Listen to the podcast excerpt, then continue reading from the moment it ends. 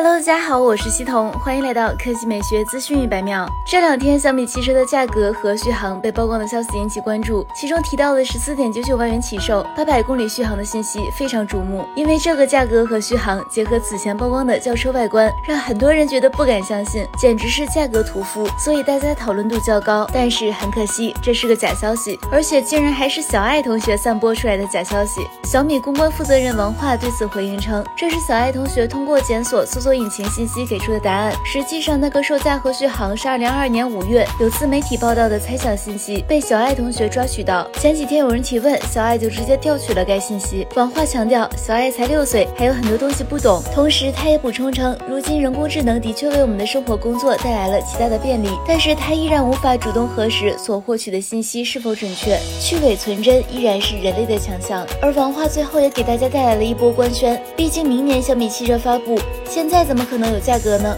这就证明此前传闻小米汽车会在今年下半年发布的消息也是谣言，明年才会正式亮相。这也符合小米此前不断强调的时间节点：二零二四年第一季度实现首款车的量产。好了，以上就是本期科技美学资讯每秒的全部内容，我们下期节目再见。